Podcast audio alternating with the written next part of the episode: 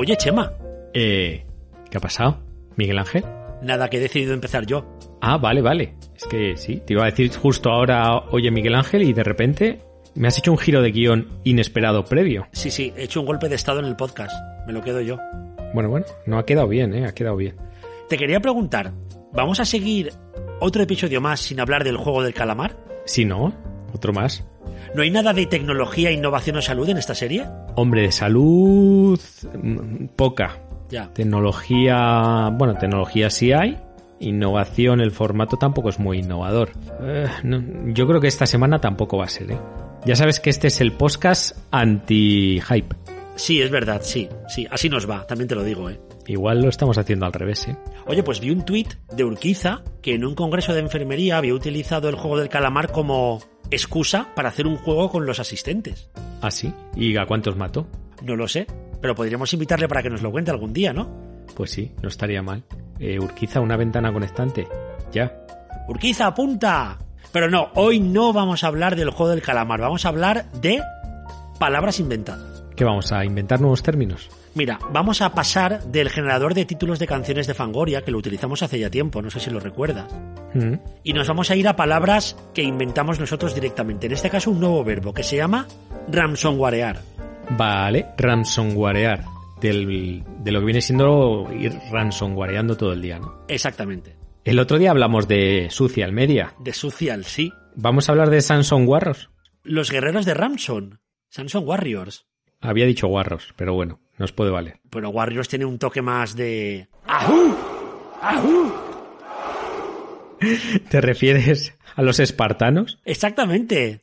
Yo creo que son los espartanos del Ramson. Pues sí. Eh, ¿Y qué hay que hacer para incluir una palabra como ransomwarear en el diccionario de la Real Academia? Pues tenemos dos opciones. La primera es mandar un tuit a la Real Academia Española, que además en Twitter responde enseguida, creo que es arroba raeinforma. Y la segunda es muy sencilla, escuchar este episodio. ¿Y RAE solicita no hay? RAE solicita no, creo que no. Vale. Te imaginas arroba RAE pedidos, ¿no? Y haces un pedido de una palabra nueva. Claro, para llevar. Hmm. Bueno, pues hacemos una cosa. Presenta si quieres el episodio y yo mientras les voy escribiendo el tweet era ransomwarear. Ransomwarear. Pues sí, conectantes, bienvenidos al delivery del léxico, porque nos vamos a centrar en crear nuevas palabras Queremos y hoy vamos a hablar del... Si Chema me deja, guarear. Perdona, Miguel Ángel, estaba pensando en alto. Y hoy vamos a hablar del ransomware, pero de mucho más. Igual ni siquiera hablamos del ransomware, porque aquí empieza un nuevo episodio totalmente caótico, que es el episodio 172 de Conectando Juntos. Enviar, enviar.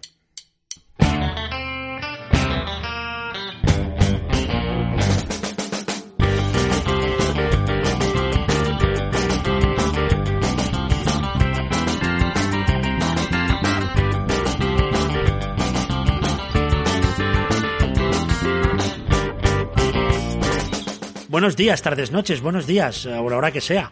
Pues buenos días, Miguel Ángel. La verdad es que ya tenía yo ganas de volver otra semanita pues para hablar de estos temas, como dices, de innovación. Mm, salud va a haber hoy también. Sí. Tecnología mucha y bueno, pues mm, yo creo que empezamos además con un tema que nos gusta mucho, ¿no? Que es el de la inteligencia artificial y la ética.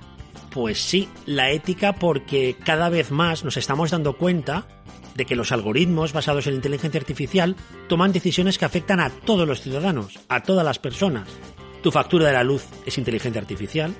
El precio de la luz es inteligencia artificial. Ahora lo entiendo. Bueno, hablar de precio de la luz y de inteligencia quizás nos estamos aventurando mucho, ¿no? Sí, igual nos estamos metiendo en un charco tecnológico del que no podríamos salir. Sí, pero bueno, detrás de todas estas decisiones hay inteligencia artificial. Y cada vez más está surgiendo un movimiento, aunque la inteligencia artificial la hacen ordenadores, la hacen máquinas, la hacen machine learning, etcétera, tiene que haber un componente ético muy importante. Pues sí, porque sí que es verdad que llevamos tiempo hablando de algoritmos, hablando de inteligencia artificial, y bueno, parece que siempre llega antes la tecnología, ¿verdad? Y luego ya empiezan pues todos los dilemas éticos, toda la parte de ética, incluso la regulación en la normativa, que, que viene muy- siempre un poquito a rebufo, ¿no? Y en este caso también, pero es que en la parte de inteligencia artificial eh, ya hemos hablado pues de muchas aplicaciones y de cosas que ya están en la, en la calle y en la práctica real. Pero tú imagínate que de repente decimos, vamos a empezar a hablar de ética en esta empresa, en esta organización que se encarga de hacer algoritmos. Hmm. ¿Quién debería auditar un algoritmo? Un algoritmo potente que tome decisiones importantes. Te recuerdo que había un libro que comentamos aquí que era Armas de destrucción matemática, sobre el impacto negativo de los algoritmos. Flipa. Pero, ¿quién audita un algoritmo? Porque, por ejemplo, lo puede auditar directamente el propio equipo de trabajo. Yo soy programador, Hmm. ¿vale? Y entonces reviso desde una perspectiva ética que mi algoritmo no va a hacer daño a nadie. Sería un buen principio, ¿no? Hombre, sería un buen principio, pero claro, eh, meter al propio equipo de trabajo a revisar algo que han desarrollado ellos, pues a lo mejor ya implica un sesgo importante, ¿no? Sí, un segundo importante, muy importante. Lo segundo, imagínate una ISO para algoritmos. Un AENOR de algoritmo. Claro, en vez de la ISO 9001 que existe y tal, la ISO pi, el número pi, que eso quedaría muy friki, ¿eh? La ISO 314. Sí, por ejemplo. Vale, yo creo que estaría bien. Y yo creo, y me juego el cuello a que muchas empresas certificadoras están trabajando en hacer guías que permitan acreditar un algoritmo. Y que, por ejemplo, al lado de un algoritmo potente aparezca un sello de certificación de que ese algoritmo es totalmente ético. Ojito que no estaría mal, ¿eh? Pues sí, la verdad es que es una, una buena idea, Miguel Ángel. Apúntalo para nuestra consultora. Vale. También te digo una cosa, ¿eh? La ética no da dinero, ¿eh? Yo te digo. No, vale, tacha. La falta de ética da mucho dinero, pero la ética... Pero bueno, ahí está. Luego, otro elemento importante para esta auditoría sería las administraciones públicas. Para determinados algoritmos o aplicaciones informáticas muy complejas, que tengan un impacto grande en la población, un visto bueno previo o incluso un registro. Mm. Registro de algoritmos. Pero por favor, que el registro de algoritmos se puede hacer online. Solo falta que tengas que imprimir el algoritmo y llevarlo a un registro manual, presencial. ¿Te imaginas? En libreta, ¿verdad? En una libretita de papel. Pues sí, no estaría mal que hubiera también ese registro y que habláramos también de, bueno, pues de toda esa parte de código, ¿no? Que muchas veces queda oculta a los ojos y en el caso de la inteligencia artificial hemos visto lo importante que es saber mm, de dónde extraen los datos mm, una vez que llegan a ellos, porque sabemos lo que entra, sabemos lo que sale, pero muchas veces son cajas negras de las cuales pues no sabemos muy bien lo que pasa dentro. Y en este caso, pues yo creo que es importante que esa caja negra sea un poquito transparente y, y podamos ver y auditar también eh, ese proceso. De hecho, ese sería el cuarto elemento de auditoría, la propia ciudadanía mediante la transparencia. Y cualquiera podría analizar un algoritmo, ¿no? Un algoritmo es la metodología para resolver un problema. Miguel Ángel, en este programa somos muy metas, Sí. no metaleros, muy metas. Eh, en el sentido de que, ¿por qué no es otro algoritmo? Claro, tú imagínate que lo estaba pensando ahora, ¿y por qué no que el propio lenguaje de programación esté preparado para ser ético? ¿Y qué fue antes, el algoritmo O el lenguaje. o el certificador del algoritmo? ¿Qué es un algoritmo? Le podemos preguntar a una gallina. Podemos preguntar igual, igual nos da la mejor respuesta, yo creo. Oye, pero podríamos preguntar a algún programador si existen lenguajes o sería posible que existiera un lenguaje que impidiera realizar algoritmos que no fueran éticos. Eso estaría súper chulo. ¿Un lenguaje ético? Un lenguaje de programación ético y épico. Podemos preguntar. Pues habrá que mirar, a ver, ¿a quién preguntamos? Conectantes, decidnos a quién podemos invitar a que nos cuenten, que nos hablen un poquito más de la ética de los algoritmos. Oye, pero lo que me encantó fue leer el barómetro este de inteligencia artificial ética en España, que lanzó un observatorio que se llama Odiseya. Súper chulo, ¿eh? Pues tuvo que ser toda una odisea, ¿verdad? Eh, desarrollar este, este informe, este barómetro de la inteligencia artificial, pero la verdad es que yo he estado leyendo un poco los resultados que has dejado aquí en el guion y, bueno, pues estaría, la verdad es que está muy bien, porque fíjate, de las 299 empresas eh, que fueron eh, auditadas para este informe, eh, encontraron que el 16% declaraban que usaban la inteligencia artificial ya considerando la ética. Que bueno, que me parece muy bien, pero es que también hay que decir, claro, que el 84% no menciona en este caso la ética. Claro, pero teniendo en cuenta otra de las conclusiones del observatorio, del barómetro de inteligencia artificial, que de los 70 grados o másteres que existen en universidades públicas españolas con al menos una asignatura relacionada con inteligencia artificial, menos del 30% hablan de ética, de ética de algoritmos, de ética en la tecnología. ¿Y sabes que menos del 1% de los podcasts hablan sobre este tema, Miguel Ángel? Pues aquí estamos nosotros. Claro, dando guerra. Y revisaron también los tweets, ¿no? Sí, revisaron también los tweets que decían que principalmente la mayoría de los tweets en España sobre inteligencia artificial eran neutros. Era como, bueno, tú imagínate, tweet positivo sobre inteligencia artificial. ¿Cómo mola la inteligencia artificial? Tweet neutro. Inteligencia artificial es interesante.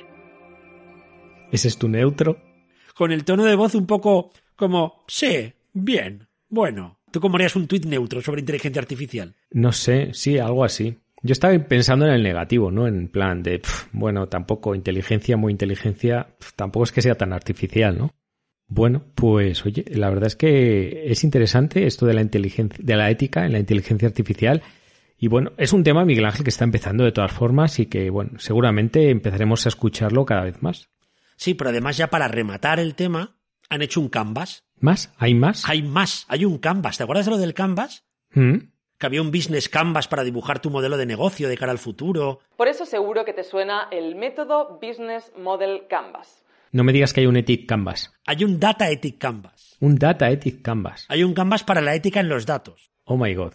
Vale, pues lo dejaremos en las notas del programa. Exacto, os dejamos el enlace en las notas del programa para que veáis cómo existe un canvas con todo lo que tienes que tener en cuenta para que tu código, para que tus datos, para que tus algoritmos sean totalmente éticos. El origen de los datos, qué efectos tienen las personas, la transparencia, súper interesante. Vamos a pasar de la ética a la total falta de ética. Hola, soy Mark Zuckerberg. ¿Ah, sí? Sí, vamos a hablar del ransomware y de ransomwarear. De ransomware y de ransomwareodes. Vamos a hablar del Herodes del ransomware. Sí, de los ransomwareadores, ¿no? De los ransomwareadores, sí. Los Ransom Warriors, un equipo de la NBA. Te quería yo preguntar, ¿ransomwarear a un ransomwareador tiene 100 años de perdón? Sí, yo creo que sí. Yo sé que ahora estáis todos eh, donde estéis, en casa, en el trabajo, de camino, diciendo ransomware, ¿cómo es? La parte contratante de la primera parte será considerada como la parte contratante de la primera parte. Ransomware, ransomwareador. ¿Eh? Ya me ha salido. Pero, ¿qué es el ransomware? Y tú me lo preguntas. Y tú me preguntas, secuestrando mis datos en tu PC. Bueno, pues ya hemos hablado, Miguel Ángel, del ransomware eh, y hemos eh, comentado en alguna ocasión, incluso con grandes expertos de los que luego hablaremos, eh, y hemos dicho que el ransomware es un tipo de programa dañino que al final lo que hace es restringir el acceso a distintas partes o archivos del sistema infectado. Es decir, es cuando una persona o personas, un grupo de personas, digamos que te secuestran parte de tus archivos y cuando vas a acceder a ellos no puedes, de tal manera que de repente recibes un mensaje diciendo que tu sistema ha sido ransomwareado y que si quieres acceder a ellos pues que tienes que pagar un rescate.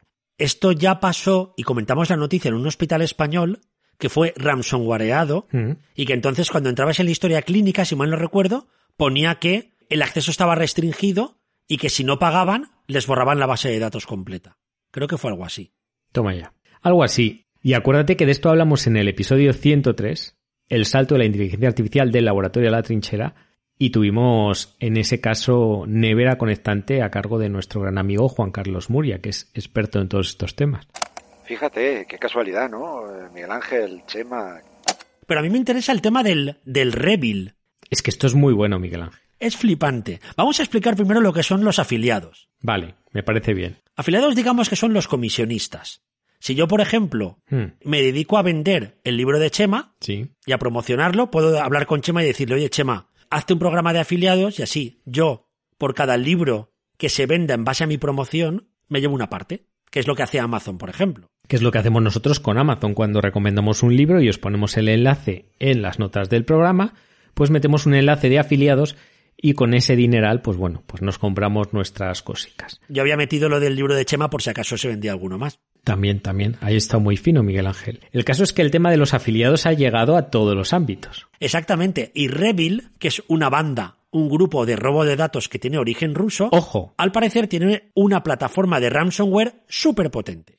Tan potente que la cede a otros hackers, perdón, crackers, ¿no serían? sí, crackers, en este caso crackers, totalmente. La ceden a otros crackers que la usan como afiliados. Entonces hay una comisión. Y si usas la plataforma de Revil, todo lo que saques chantajeando a la gente, tienes que pagarles a ellos. Pongamos un ejemplo para que la gente, yo creo que lo ha entendido, pero que lo entiendan más. Imaginemos que secuestramos el ordenador de uno de vosotros, ¿vale? Y os pedimos un rescate de mil, mil euros. Bien. Algo accesible, yo creo que, que es algo que pagaríais todos por recuperar, por ejemplo, pues yo qué sé, las fotos de vuestra boda, de, vuestros de vuestra familia. De la pues, comunión. Cosas que todos tenemos en el ordenador. Esas cosas que se pierden cuando se nos estropea el ordenador. Imaginaros que os las secuestramos y os pedimos mil euros. Si nosotros utilizáramos la plataforma Revil, nosotros tendríamos que pagar el 30% de lo que os extorsionemos, en este caso, a los propietarios de la plataforma, y el 70% sería para nosotros. 300 euros para ellos, 700 para nosotros. No está mal, ¿no? No, nada mal. Oye, por cierto, Miguel Ángel, ¿te has fijado que Revil es eh, evil, es malvado, y esto sería re malvado? Que Revil, re evil. Son listos, ¿eh?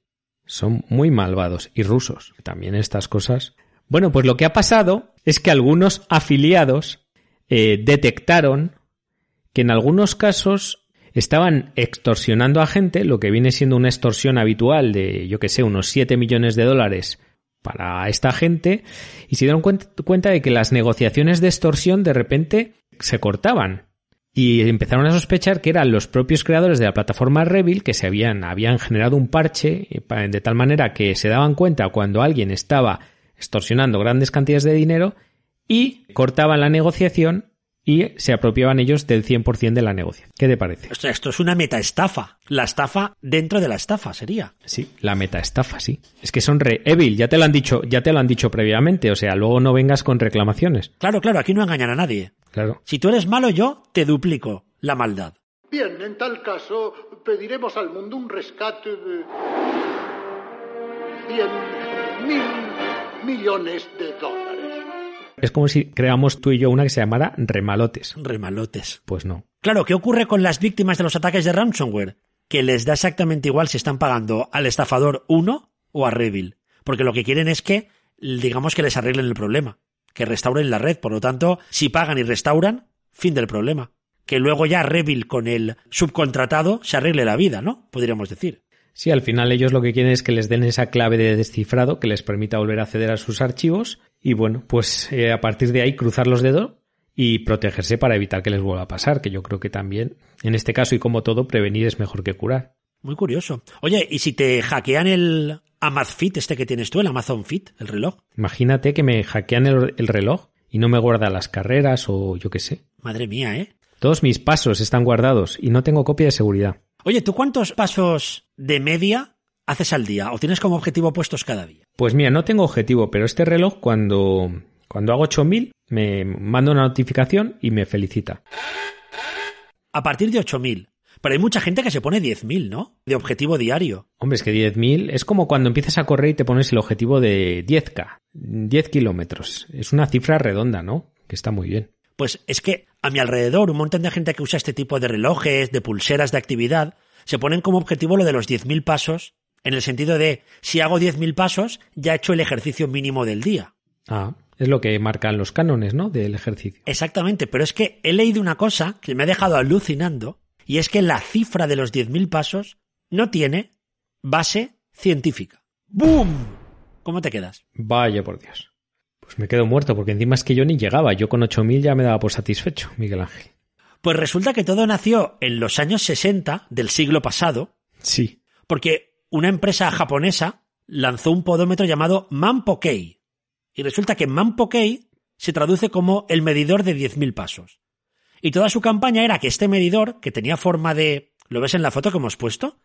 Parece como un reloj de mano, ¿no? Un re- un reloj de bolsillo, parece. Sí, parece un, el típico relojillo de estos que se llevaba antes. Cronómetro incluso. Claro, lo que buscaba era, señores, señoras, hagan 10.000 pasos como un número redondo. Formaba parte de una campaña de marketing normal y corriente. Poco a poco esta campaña empezó a copiarse, se usó como estándar y desde entonces parece que los 10.000 pasos son el estándar para todo el mundo a la hora de salir a caminar, hacer ejercicio diario. O sea que me estás diciendo que los 10.000 pasos que damos todos, o que intentamos dar todos, no, no tienen base científica, ¿no? No, a ver, no es malo hacer 10.000 pasos, pero la evidencia, te voy a comentar dos artículos de este año, Mm. dice que quizás 10.000 pasos sea, ojo, ¿eh? Demasiado, Demasiado. demasiado. Y puede que tu reloj tenga toda la razón del mundo.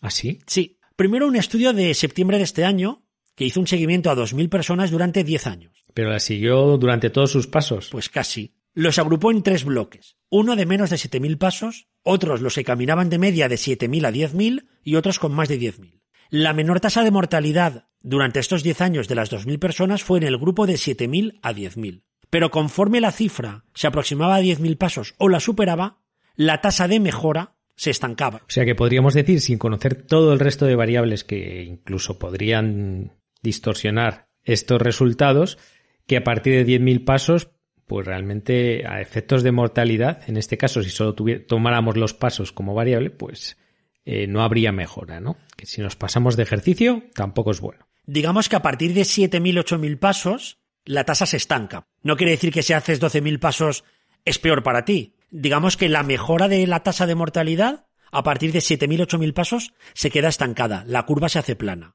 Otro artículo muy parecido analizó las horas de ejercicio necesarias para tener una vida más larga. Y cogieron los datos de un instituto danés, ojo que esto es una fricada. Hay un instituto en Dinamarca que desde los años 70 pregunta a los ciudadanos de Copenhague cuántas horas a la semana hacen deporte. Años 70, ¿eh? Bueno, pues ya está bien, tienen datos. Pues sí. Entonces cogieron a ocho mil y pico daneses. Y entonces cogieron las horas que hacían de, ejercicio por, por semana y calcularon su tasa de mortalidad. Entonces se dieron cuenta que los que hacían entre 2,6 y 4,5 horas a la semana tenían un 40% menos de tasa de mortalidad. ¿Qué son 2,6 horas aproximadamente? Media hora de ejercicio durante 5 días por semana. ¿Cuánto es media hora de caminar? 7, 6.000, 7.000, 8.000 pasos por día. Todo confluye. Sí, todo confluye. Y de nuevo, a partir de esas cuatro horas y media, que equivalía a los 10.000, 12.000 pasos, ya la mejora se estancaba. ¿Qué quiere decir todo esto? No vamos a recomendar que la gente cuando dé 8.000 se pare no. y pida un taxi, ¿no? Vale. Pero que si haces 8.000 es prácticamente igual de válido que si haces 10.000, que no te agobies. Que te ahorras 2.000. Y es tiempo para escuchar podcast. Exactamente. Menos tiempo. O sea que tenemos que acortarlos. Claro. Claro. Por eso hacíamos nosotros los podcasts de 45 minutos y ahora les hacemos de 30. Esa es la clave. Pero para mí, la clave de esta noticia ya no es tanto la, la, cantidad de pasos que tengamos que dar, sino que a partir de una campaña de marketing se instauró como una idea colectiva de que había que hacer 10.000 pasos por día.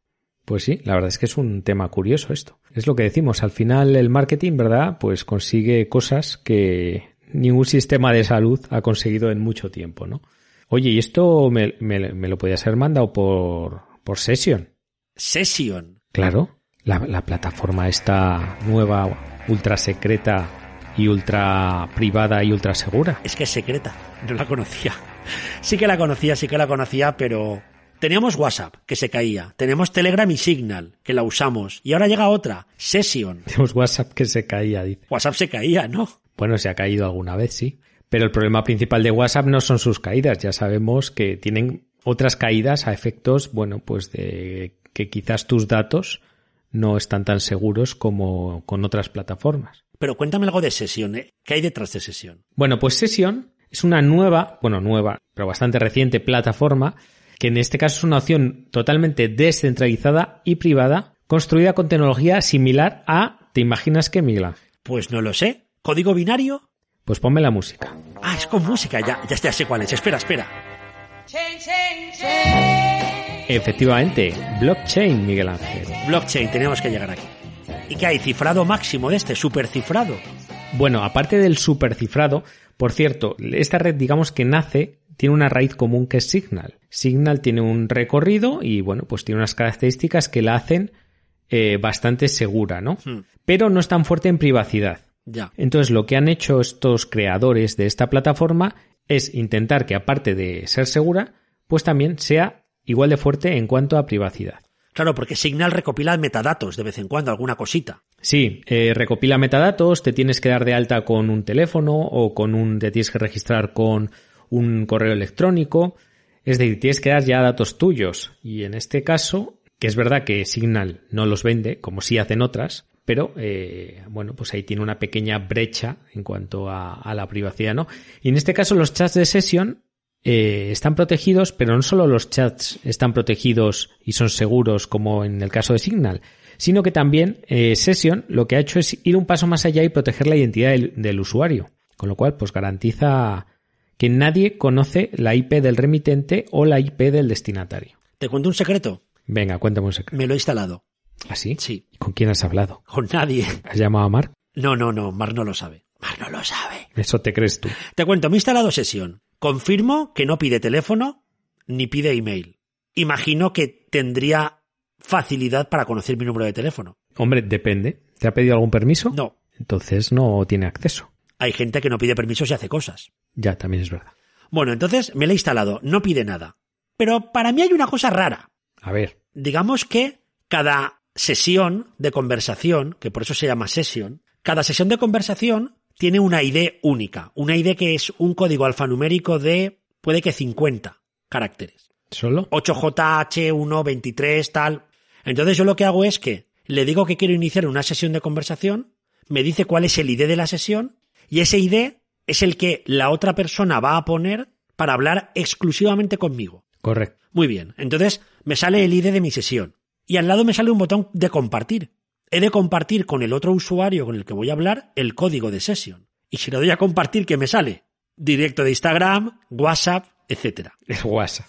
Está claro. La cuestión es cómo comparto el código de sesión, la ID. Yo creo que ahí está claro. Si tú lo que quieres es privacidad y seguridad, deberías compartir eh, ese mensaje, pues no sé, enviándolo por correo postal o la mitad de la clave por WhatsApp y la otra mitad por Telegram. Claro, yo a esto creo que Session lo tiene difícil para crecer. Hombre, en este caso no es una plataforma que esté orientada a ser viral, pero bueno, es código abierto, red de sesión descentralizada, no tiene un punto de fallo, no hay un servidor principal para que nadie te lo piratee y para que nadie sepa dónde estás. No. Y usan el famoso enrutamiento de cebolla, que es el que usa la red esta Tor de navegación. Es decir, al final lo que hacen, van añadiendo capas de encriptación sobre capas de encriptación y pasan sobre múltiples nodos en el sistema, con lo cual es imposible. De hecho, dicen que es como enjambres de servidores y es imposible que te, que te pillen esa conexión. Así que si algún día tienes que hablar algo que no quiera saber nadie conmigo, pues mándame un sesio. Vale. Pues yo creo, Miguel Ángel, que qué mejor manera de, de acabar este episodio o, o- o quieres añadir algo más. Te iba a comentar que estaba viendo una serie muy chula. ¿Una serie nueva? Sí. ¿Pero otra vez vas a hablar del calamar? No, no, el calamar, no. Yo el calamar no la he visto y creo que no la voy a ver. El chipirón. La versión española. Pues estoy viendo una serie, una miniserie alemana que se llama El Código del Millón de Dólares. En Netflix. ¿Ah, sí? ¿Más código? Sí. ¿Pero esto es ransomware? Eh, no, no, no, no. Bueno, parecido, ¿eh? Primo hermano. Te cuento de qué va y verás cómo acabas viendo. Venga. Se trata de una empresa alemana, una empresa de frikis alemanes que se dedicaban a programar y demás, que montó Mm. un proyecto llamado Terravisión, que lo que querían era hacer un mapa del mundo entero con fotos de satélite para que yo poco a poco, viendo primero la imagen del mundo, me fuera aproximando al punto que yo quería. Eh, eso me suena. Esto te suena. Lo desarrollaron y al año salió Google Earth. Y entonces Pero Miguel Ángel. La serie cuenta el juicio entre los alemanes y Google. O sea que esto es basado en hechos reales. Eh, sí. De hecho, es una historia que ni me sonaba lo de Terravisión y Google Earth. No tenía ni idea. Y la serie, la verdad es que no está nada mal. Bueno, pues oye, me la voy a, me la voy a apuntar. En cuanto acabe el calamar Vale. o el chipirón, me pongo con ella. Pues oye, Chema, un lujazo eh, este episodio. Hemos ido al grano, ¿eh? Rápido, grano, todo, ¿eh? No os quejaréis que este ha sido rápido y mortal. En este momento estáis llegando a vuestros 8.000 pasos, así que ya sabéis, media vuelta y bueno, pues a seguir haciendo cositas, que ya, os, ya habéis hecho el, el tope de ejercicio recomendado. Oye, cómo me ha gustado hablar de ética y luego meterlo del ransomware. Ha sido súper chulo. Sí, yo creo que esos giros de guion son los que nos dan seguidores, ¿eh? Hay que seguir explotando esta vertiente. O quizás nos lo quitan, vete tú a saber, ¿eh? También, también. Bueno, conectantes, pues nada, un placer estar otra semanita más con todos vosotros. Ya sabéis que nos encanta vuestro feedback, vuestros mensajes, corazones, que no siempre lo decimos, pero que siempre se agradecen. Y nada más que la semana que viene, Miguel Ángel, pues seguramente tengamos temas súper pimpollos. Y ya es 29 de octubre el próximo viernes, así que ya no queda nada para que se acabe el mes. Pues sí, no sabemos si habrá más temas y si serán mejores, pero vamos a intentar que por lo menos sean mejores. Más temas no, porque ya cuatro o cinco temas en un podcast son suficientes. Ya sabes que hay un estudio que dice que cuatro temas es lo que aguanta la gente en un podcast. Bueno, conectantes, pues hasta la próxima semana y millones de gracias por estar ahí como siempre. Eso es un placer Miguel Ángel y un placer conectantes. Voy a seguir caminando. Adiós.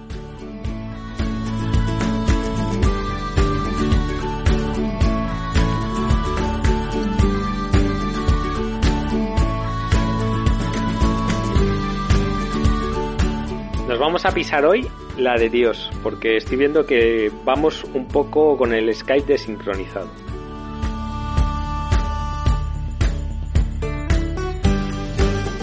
Bueno, de ransomware y de ransomware y de ransomware